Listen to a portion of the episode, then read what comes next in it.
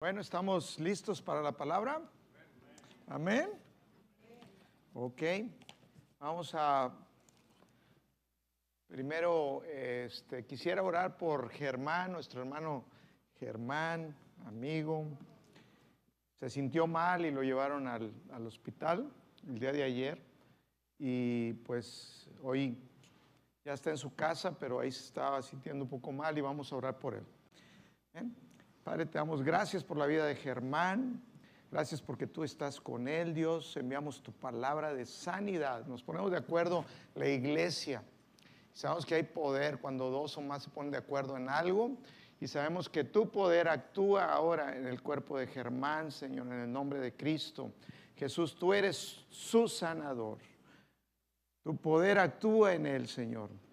Hablamos sanidad, que por tu llaga fue él sanado, él fue curado. Y creemos, Señor, que pronto va a estar aquí con un buen reporte hablando las maravillas que tú haces, Señor, en nuestras vidas. En el nombre de Jesús. Amén y amén. Germán, si nos estás viendo, te mandamos un abrazo con mucho cariño, toda la iglesia.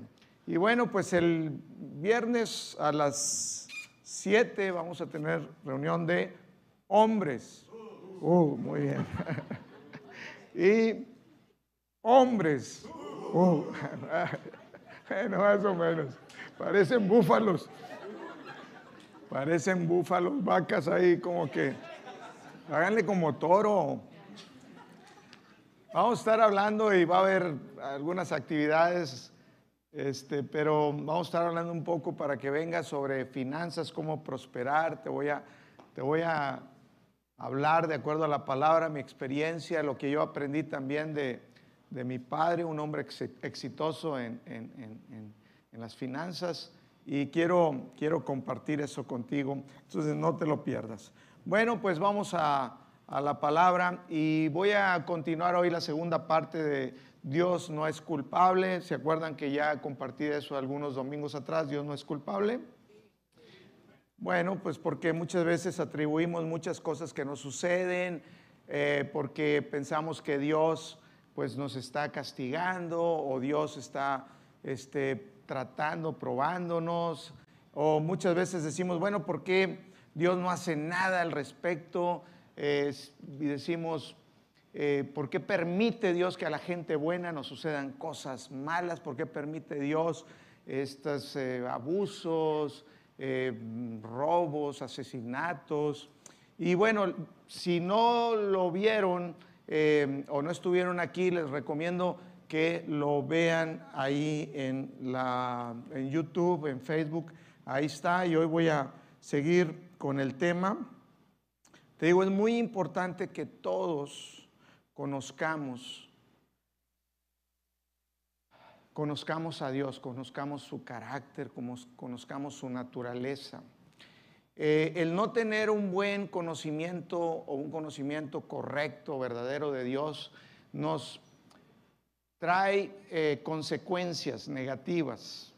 Yo les he dicho que creer correctamente nos hace vivir correctamente.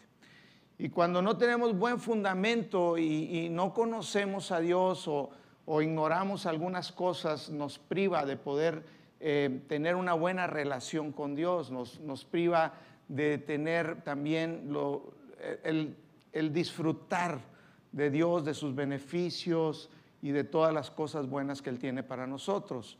Entonces es primordial que, que en realidad conozcamos, conozcamos a Dios, su carácter, su naturaleza.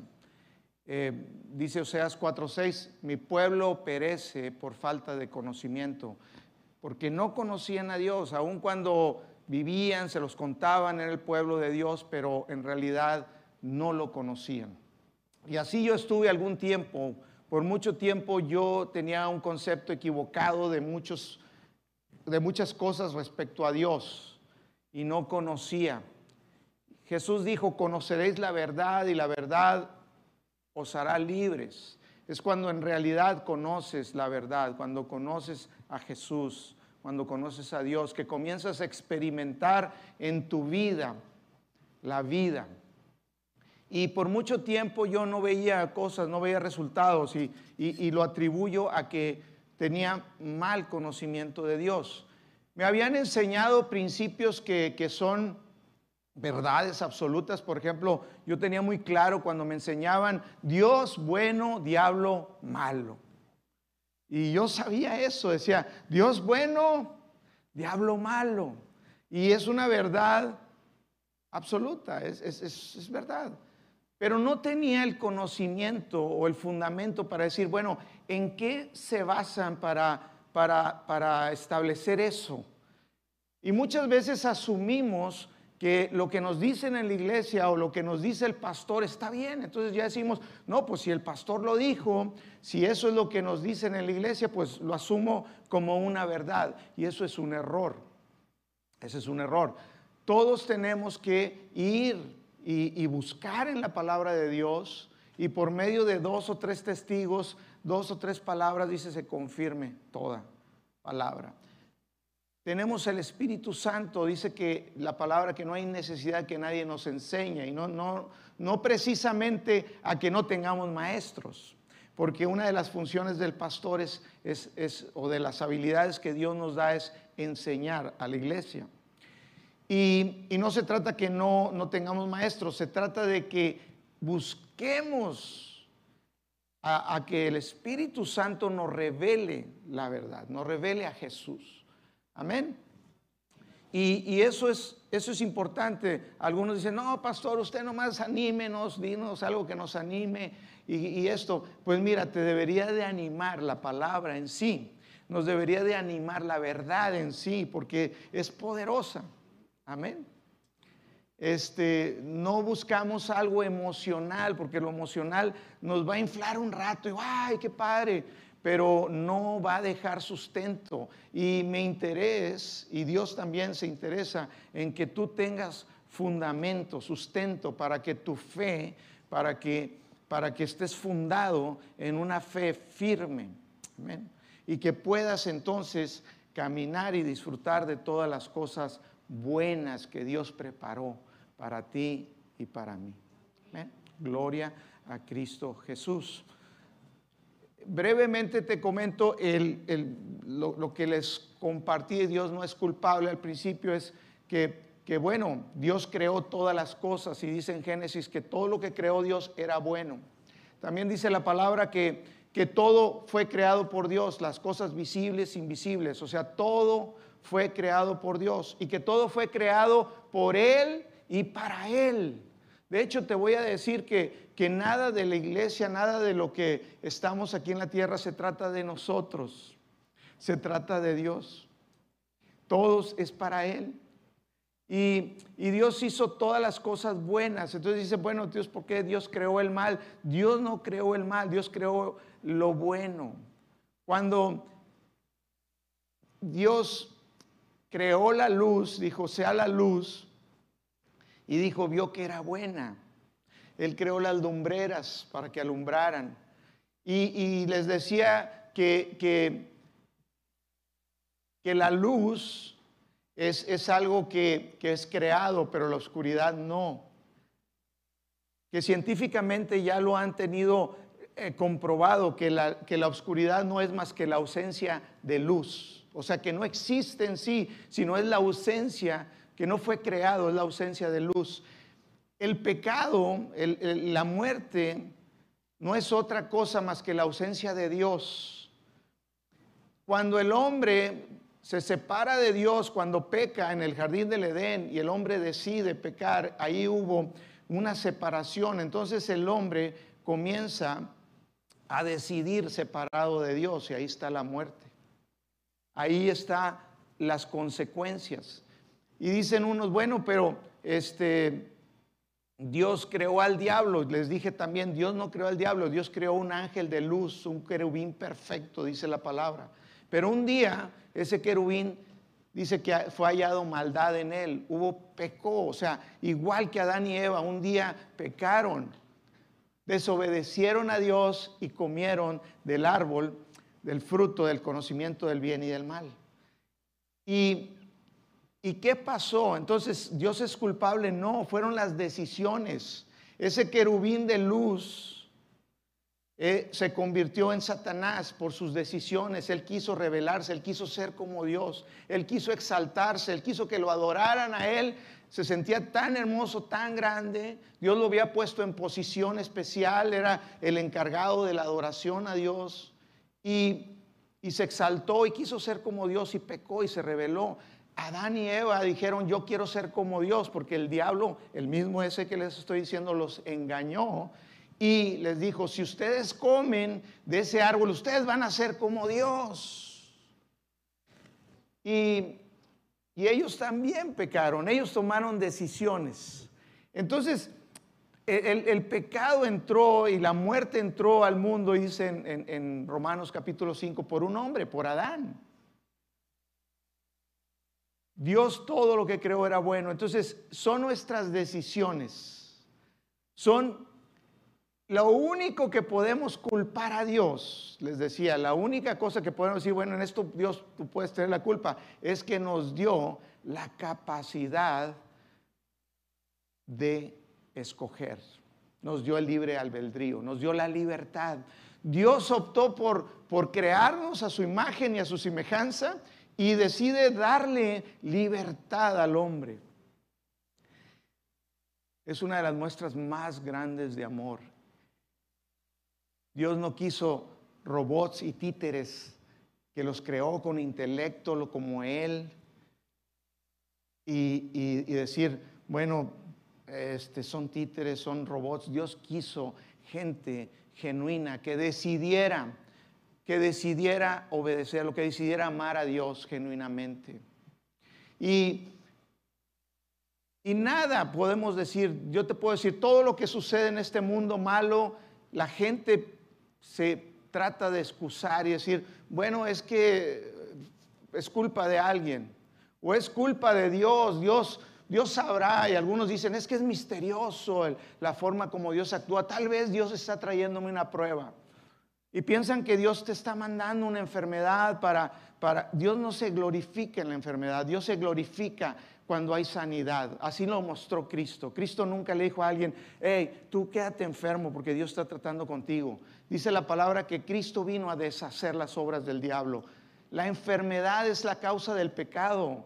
Y el pecado no, no, no fue en el plan de Dios. Dios no quería que eso sucediera. Fue a causa de las decisiones de, sus, de, lo que, de, los hombres que él creó.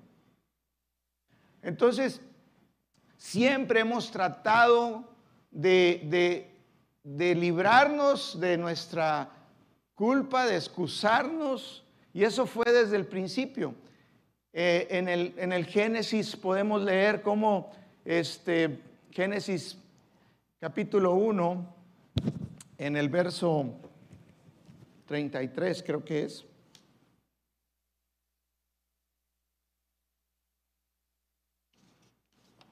No, 3, perdón. En el Génesis capítulo 3, verso 17, ahí está diciendo, después de que Adán comió del fruto que Dios le dijo, no comas de ese fruto, Adán dijo, fue la mujer que tú me diste, ella me dio de comer. Y ahí comenzó él a decir, espérame, espérame Dios, no, no, no me, no me eches a mí la culpa, fue la mujer. Y la mujer después dijo, no, fue, fue la serpiente, ella me engañó y me hizo comer. Y, y, de alguna manera el hombre siempre ha tratado de justificarse, decir, no, es que no es mi culpa. Y no podemos entonces asumir nuestra responsabilidad, y ahí es eh, donde, donde fallamos. Y de alguna manera el, Adán le estaba echando la culpa directamente a Eva e indirectamente, indirectamente a Dios, porque le dijo, la mujer que tú me diste, porque tú me la diste esa mujer y mira nada más. Entonces tú tienes la culpa, yo no.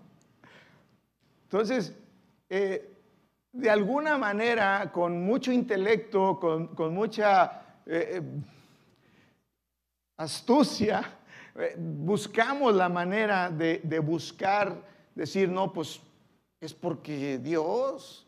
Y Y mucho de ello viene de decir, bueno, ¿cuál fue la raíz de todo el problema? Decimos, ¿dónde estuvo el problema? No, pues el problema es que había un árbol del conocimiento del bien y del mal y, ese árbol fue la raíz del problema. Entonces el problema es tú, Dios, que tú lo hiciste ese árbol. ¿Por qué lo pusiste ahí?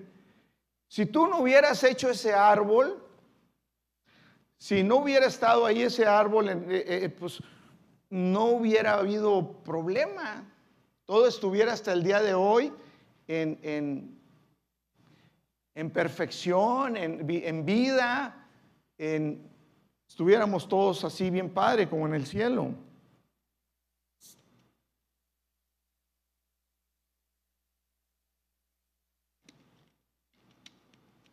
En Génesis capítulo 3, 17 dice, y al hombre dijo, por cuanto obedeciste, la voz de, tu mujer y comiste del árbol del que te mandé, diciendo, comiste del árbol que el que te mandé diciendo, no comas de él, no comerás de él, maldita, dice, no, fue Dios quien trajo maldición a la tierra y mal, dijo, dice, porque tú lo hiciste maldita, ahora es la tierra por tu causa no es problema de Dios la maldición, el, quebranto, el dolor, el cual experimentamos en este mundo caído.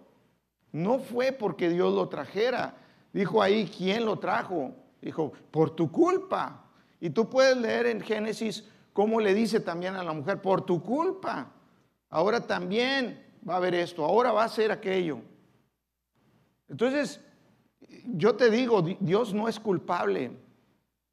Dios tiene una reputación tan mala en muchos lugares y sobre todo cuando son muy religiosos, dicen, viene mal, dicen, no, Jehová lo mandó. No, no, no, Dios es bueno, Dios es bueno. Dios es bueno.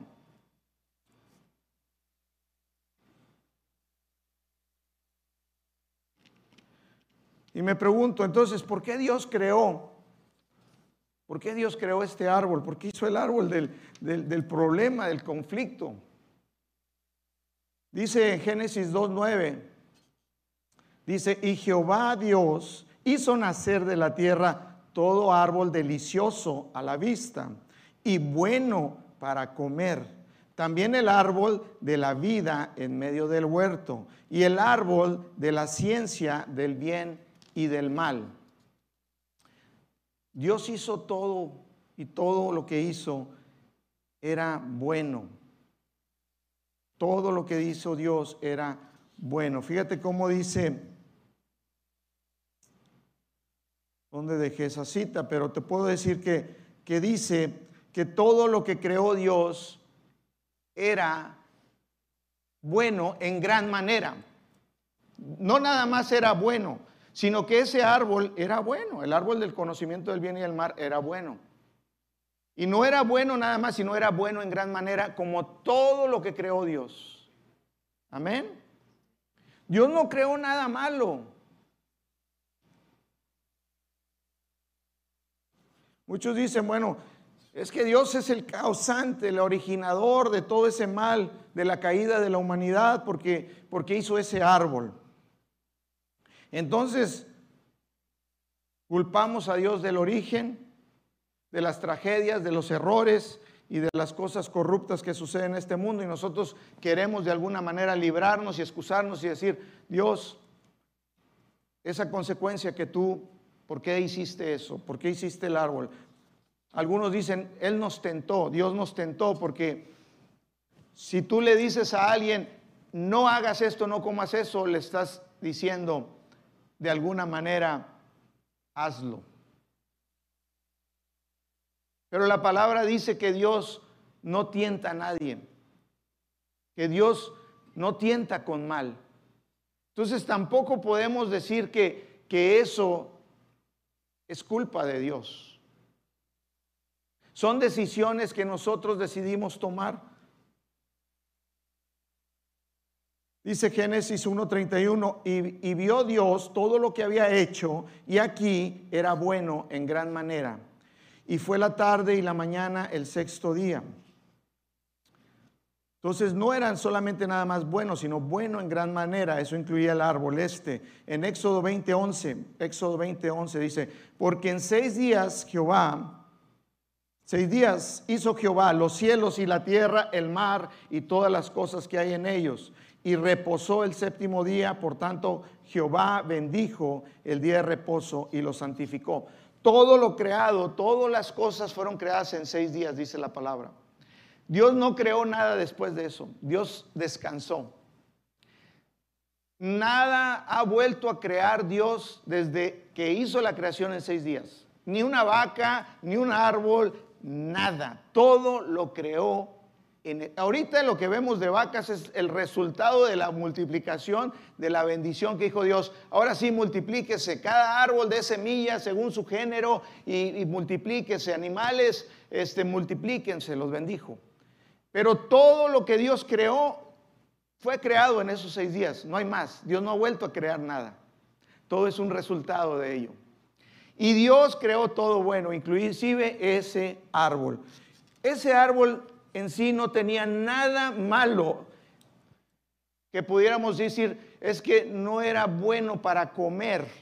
En realidad no es que no fuera consumible por el aspecto de que tuviera algún tipo de veneno, algo malo, o alguna sustancia que despertara en el hombre la maldad. En sí el árbol era bueno. El conocimiento, el nombre de ese árbol, conocimiento del bien y del mal, es, es bueno. Es bueno saber, el, el conocer el bien y el mal. El problema no era eso. El problema era que ellos desobedecieron el mandato de Dios ellos decidieron quebrantar la ley que Dios les dio, que les dijo, no coman de ese árbol, porque el día que coman de él ciertamente morirán.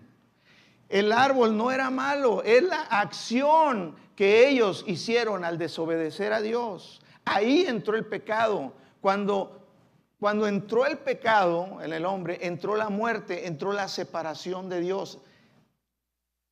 Amén. Estamos entendiendo.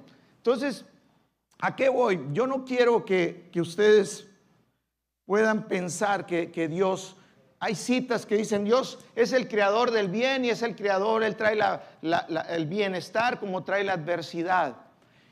Y te voy a decir una cosa, yo, yo leía en la palabra porque me decían Dios bueno, diablo malo, pero yo leía en la palabra que Dios también mandó plagas Dios acabó la tierra y nada más dejó a Noé y su familia y acabó a todos, los ahogó. Dios mandaba y decía eh, a, su pueblo, vayan y exterminen esos pueblos, esas naciones, porque Dios quería que nada más se guardara su nación, el pueblo escogido, con los cuales él tenía un pacto. Y dices tú, bueno, ¿por qué Dios entonces mandaba matar? Decía, maten todo, maten niños, Maten animales, no dejen nada. ¿Por qué Dios mandó un diluvio? ¿Por qué Dios mandó plagas? ¿Por qué mató a los egipcios con, los primogénitos? ¿Por qué los hundió en el mar? Y podemos pensar, decir, mira, Dios mandó y mandó también cuando desobedeció el pueblo de Israel y estaban en el desierto y pecaron contra Dios, comenzaron a caer muertos. Y, y Moisés obedeciendo a, lo que Dios le dijo, le dijo, levanta y edifica una, una serpiente, levántala y todo el que vea esa serpiente va a vivir. Y dices tú, ¿por qué Dios mandó también serpientes? Y yo leía eso de la palabra, entonces me decía, bueno, entonces si Dios es tan bueno, tan bueno, tan bueno, pero ¿por qué estas cosas también malas las veo ahí? Y yo decía, bueno, ¿será que es un Dios bipolar? Que de repente es bien bueno, pero también es bien malo. Entonces, yo me hago preguntas y digo, Dios, entonces, ¿qué pasa ahí? ¿Podré confiar en ti en todo momento? O, voy a tener en algún caso decir, bueno, hay excepción, tal vez Dios me vaya a mandar un mal? Pero déjame decirte, la palabra nos enseña, la palabra nos, nos instruye sobre la verdad. ¿Sabes que todo eso que sucedió cuando Dios mandaba, cuando Dios hizo el diluvio, la tierra se había corrompido? Dios tenía un plan de salvar a la raza humana, a su, creación, de traer salvación, de que naciera el Mesías. ¿Sabes que no iba a nacer el Mesías si no hacía eso Dios? ¿Sabes que hay gente que tiene un cáncer y que no hay manera de salvarlo si no le extirpan la parte donde está el cáncer? Si Dios quería salvar la humanidad y, en el, y, no entendemos el amor de Dios, no entendemos la forma en que Dios eh, eh, hace las cosas, pero fueron actos de amor y hay veces nosotros lo vemos como actos de barbarie. Decimos, qué bárbaro Dios, ¿por qué, ¿por qué hacías eso? Dios estaba trayendo su plan para traer a Jesús, para que naciera el Mesías, para que el hombre pudiera traer salvación, para que pudiéramos ser salvos. Sabes que si no se llevaba, si no se cortaba de tajo ciertas cosas, no hubiera habido salvación para ti, para mí. Entonces, al no entender, culpamos a Dios, decimos, Dios, qué bárbaro eras, qué, barbarie, qué hacías. Por eso es importante, iglesia, que tengamos buen fundamento y conozcamos la naturaleza, el carácter de Dios.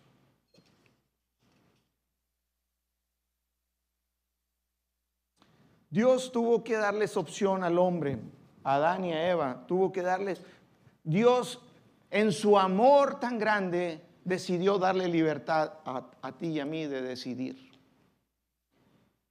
Sabes que esa libertad es una muestra de amor muy grande. Dios se arriesgó. Dios sabía el riesgo. Dios sabía que el hombre iba a fallar. Y dices tú, bueno, si Dios tú ya sabías que íbamos a fallar, ¿para qué nos pones ese árbol? Como decían unos, si ya sabes cómo me pongo, ¿para qué me invitas? Pero Dios en su amor dijo, yo quiero que decidan en amor el amarme, el obedecerme. Dios quería una familia, Dios quería hijos, quería iguales a Él, a su imagen y semejanza, tener comunión con nosotros. El verdadero amor da libertad de elección. Pero si Dios sabía que íbamos a fallar y que íbamos a atravesar por sufrimiento, por todas esas consecuencias tan feas, tan terribles, dolor, muerte, enfermedad, y aún así Él nos dio la capacidad de elegir. El amor toma riesgos. Igual que nosotros decimos, bueno Dios, entonces ¿para qué nos creaste? Para sufrir. Igual nosotros, ¿por qué queremos tener hijos? Si sabemos que van a venir al mundo y sabemos que aquí en este mundo hay aflicción. Sabemos que van a sufrir, que a lo mejor van a ser rechazados, que a lo mejor van a pasar por, por, situaciones, a lo mejor van a enfermar. Entonces, ¿por qué los traemos? Y sabes, el, querer tener hijos es el acto de amor más grande, decir, yo quiero hijos, yo quiero una familia. Y nadie puede culpar a nadie, decir, yo deseo tener hijos. Y aún y cuando sabemos que ellos van a atravesar por sufrimiento, a lo mejor rechazo, enfermedad, dolor, y sabes, nosotros sabemos que ellos van a tener que tomar decisiones. Y un acto de amor de nosotros es decir, hijos, sabes que vas a tomar tus decisiones. A lo mejor te vas a equivocar. Y Dios dijo, yo sé que ustedes a lo mejor se van a equivocar y van a sufrir las consecuencias de sus errores. Pero aún así Dios en su amor dijo, no importa, yo tengo un plan. Dios tiene esperanza. Nosotros cuando tenemos los hijos queremos lo mejor para ellos. Pero muchas veces no podemos evitar que pase por situaciones. Hay riesgos en esta vida. Hay dolor. Hay, hay, dolor, hay muerte. Sabemos que un día van a envejecer, que se van a debilitar. Sabemos que nuestros hijos un día van a morir. Pero aún así, En, en, la más muestra de amor, como Dios el Padre, decimos, yo los quiero tener, yo quiero tener una familia. Amén. Podríamos ver el corazón del Padre. Aún así yo tengo que decidir y decir, yo tengo que dar libertad. Mi hija dice, yo quiero estudiar otra ciudad. Y, tiene que tomar decisión, yo tengo que respetar en amor y decir, no, no, no, no, no, yo te quiero proteger. Y dices, ¿por qué Dios no nos protegiste del árbol? ¿Por qué no pusiste una cerca? ¿Por qué no plantaste ahí unos guardianes, unos ángeles? ¡Ey, no comas de ahí! quítate, vámonos. Dijo Dios, no, es el acto de amor más grande. Te dejo escoger. Wow.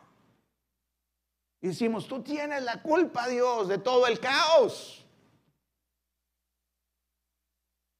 Yo tal vez no tengo la culpa de las decisiones que vayan a tomar. Mi hijo Abraham también dice, quiero, voy a Estados Unidos, papá. Ahí nos vemos. Quiero esa decisión. Y dice con Andrew Womack. Digo, ora hijo y toma la decisión, lo que Dios pone en tu corazón. Yo te necesito aquí tocando la guitarra porque eres muy bueno, me ayuda mucho, eh, es súper inteligente. Mi hija Rebeca también en misterio, en la casa, nos traen, me trae gozo en la mañana levantarlos, verlos, pero, pero no los puedo retener. Porque sería egoísta y Dios no es egoísta, el amor no es egoísta. El amor todo lo da, todo lo soporta y Dios asumió el riesgo. Tú y yo tenemos que asumir riesgos. Y sabes, eso es amor. Eso es amor. No culpemos a Dios. Dios no es culpable. Algunos me dicen, la otra vez estaba leyendo en un foro y, y hacían comentarios porque algunos amigos que conozco predican gracia así como nosotros, uno estaba en España, otro estaba en, creo que en Perú y, aquí en Victoria, otro que éramos, nos gustaba debatir, yo no, yo no debatía en los foros, yo, yo me la llevo tranquila, yo.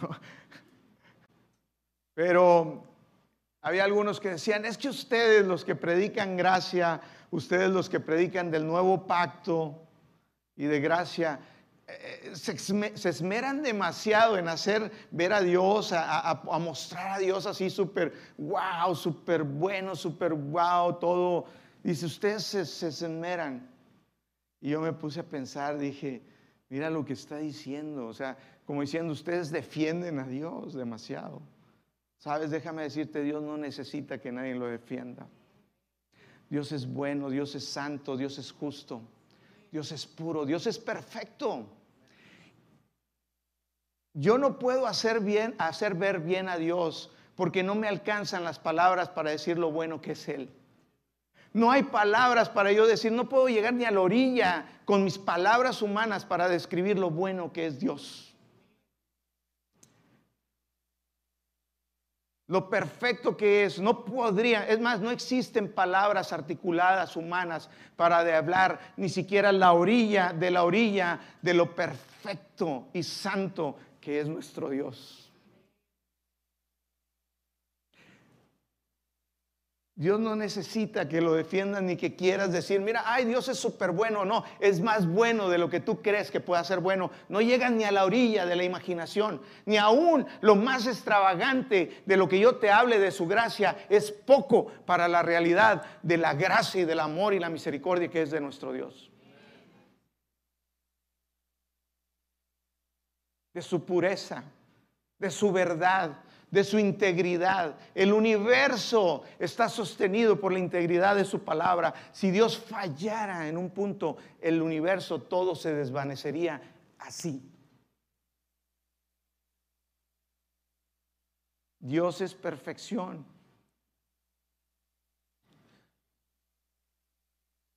Hay un aspecto que no puedo evitar el, el enseñártelo, porque es muy importante.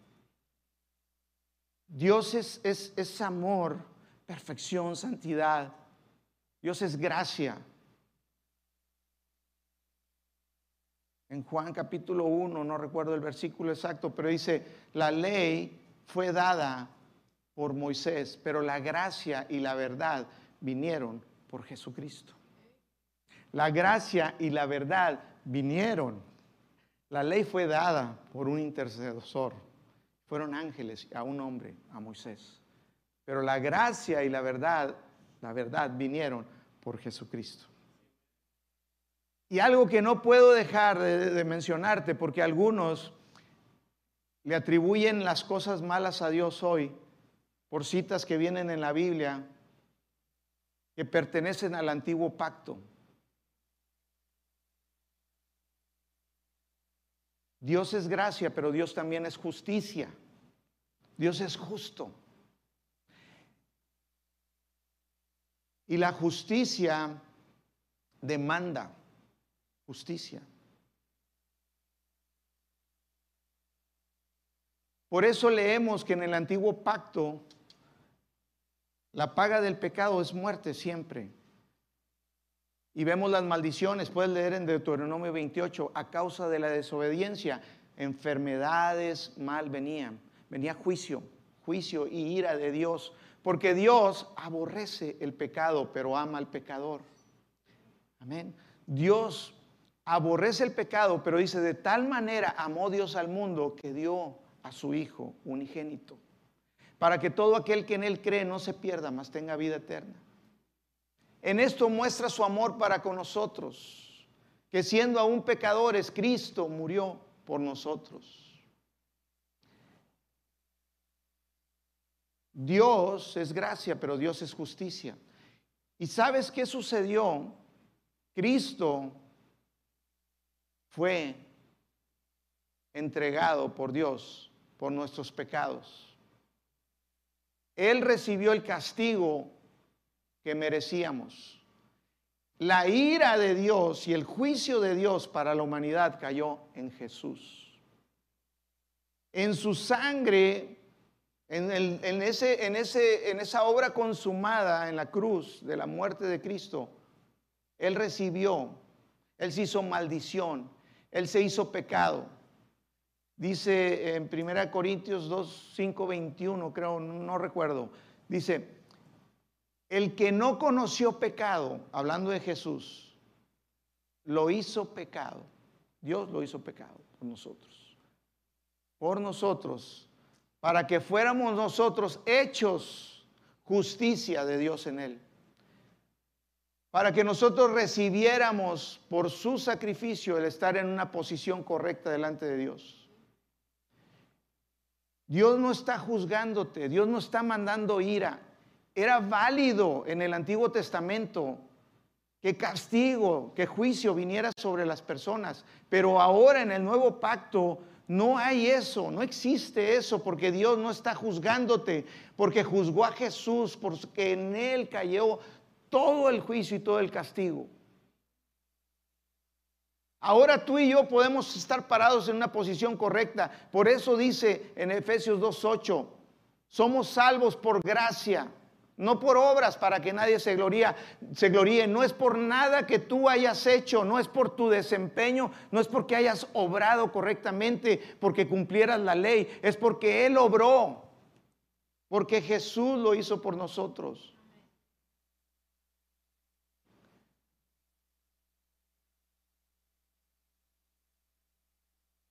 No hay nada absolutamente que esté en tu contra. Cristo nos redimió de la maldición. Estos fundamentos, cuando caen en un corazón, yo te puedo animar con muchas cosas, decirte, ahorita Dios te va a llevar, te va a hacer, te voy a inflar, pero te vas a desinflar porque no te sirven. Lo que te sirve es el fundamento de la verdad, de la palabra, porque es lo que te va a sostener y te va a mantener firme.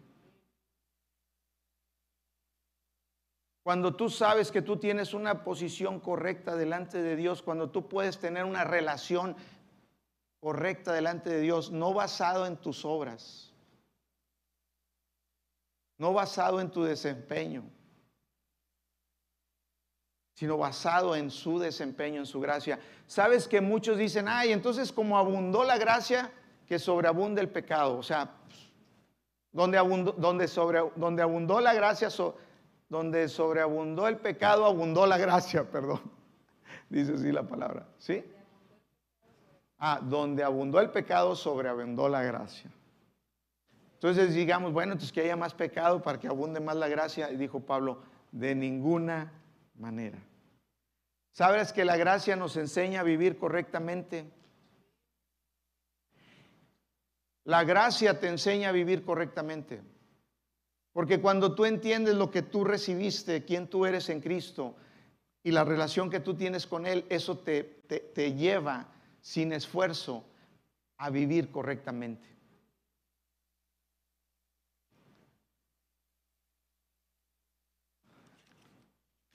Vamos a ponernos de pie, ayúdenme con el piano, vamos a, ya terminamos, vamos a orar.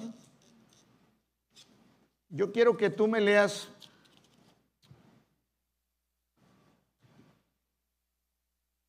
Que tú leas los evangelios y que trates de encontrar un lugar donde, donde Jesús maldijo a alguien, donde Jesús haya enfermado a alguien, Jesús sanó, Jesús liberó, y Jesús dijo, si me han visto a mí, han visto al Padre.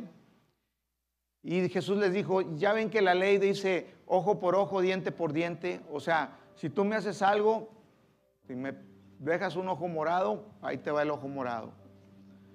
Pero dijo Jesús, no. Si alguien te pega en la mejilla derecha, ponle también la izquierda. Bendice a quien te maldiga.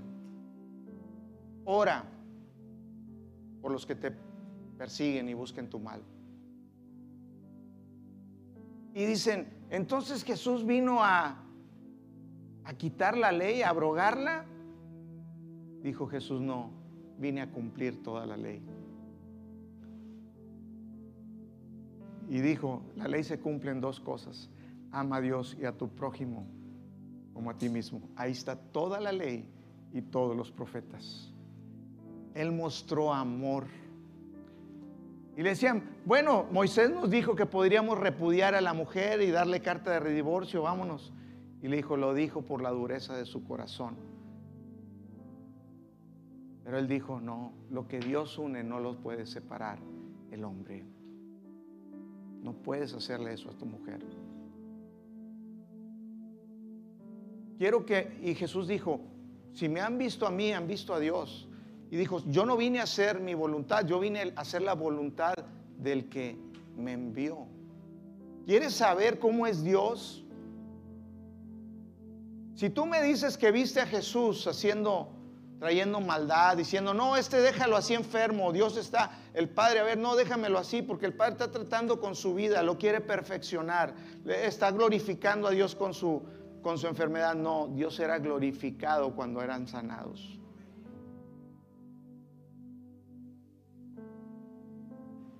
Creer correctamente te hace vivir correctamente.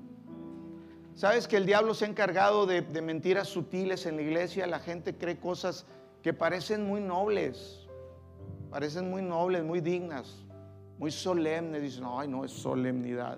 No es cierto, es hipocresía, es falsedad.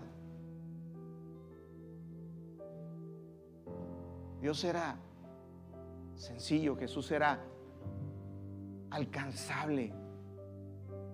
Jesús era amigo.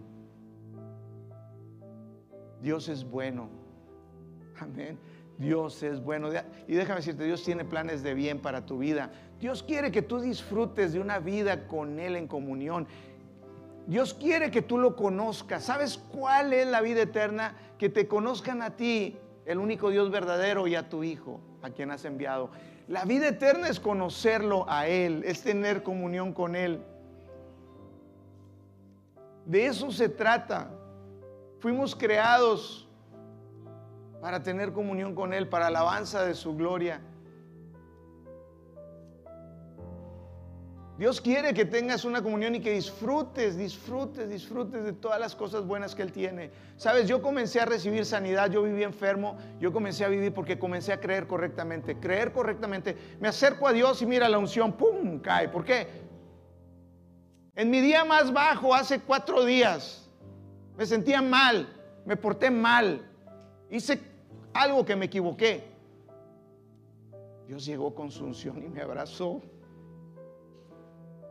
Me dijo, todo está bien. No es porque haya orado y haya hecho las cosas bien, es por su amor. es por su misericordia. Y ahora lo entiendo, digo Dios, ¿crees que es por justicia propia? La autojusticia te separa de Él, de la relación con Él. Si tú dices, ay, es que hoy oré, es que hoy me porté bien, es que hoy, hoy no la regué. Y dices, ahora sí, ya, ya estoy bien, ay Dios, mírame, ahora sí, tócame. No, en mi momento más bajo es cuando he tenido los mejores encuentros con Él. Es su misericordia, es su amor, su fidelidad, no la mía. Yo fallo, pero Él juró sobre sí mismo que Él iba a ser fiel, que Él nos perdonaba y nunca más nos iba a traer un pecado a la cara y decir, mira, el diablo es el que te acusa, tu conciencia, el ser self-righteousness, dice en inglés que es lo correcto, que no la hay en español, pero es el querer justificarte, el decir, no, es que yo me porté bien hoy, hermano. Aleluya, oré, ayuné. No, está bien, ah, pórtate bien, yo también me quiero portar bien. No porque sobreabundó, que donde sobreabundó el pecado, abundó la gracia. No. Pero no se trata de ti. Se trata de Él. Él es bueno. ¿Sabes que esto me ayuda a acercarme a Dios y recibir de Él? Me da tanto.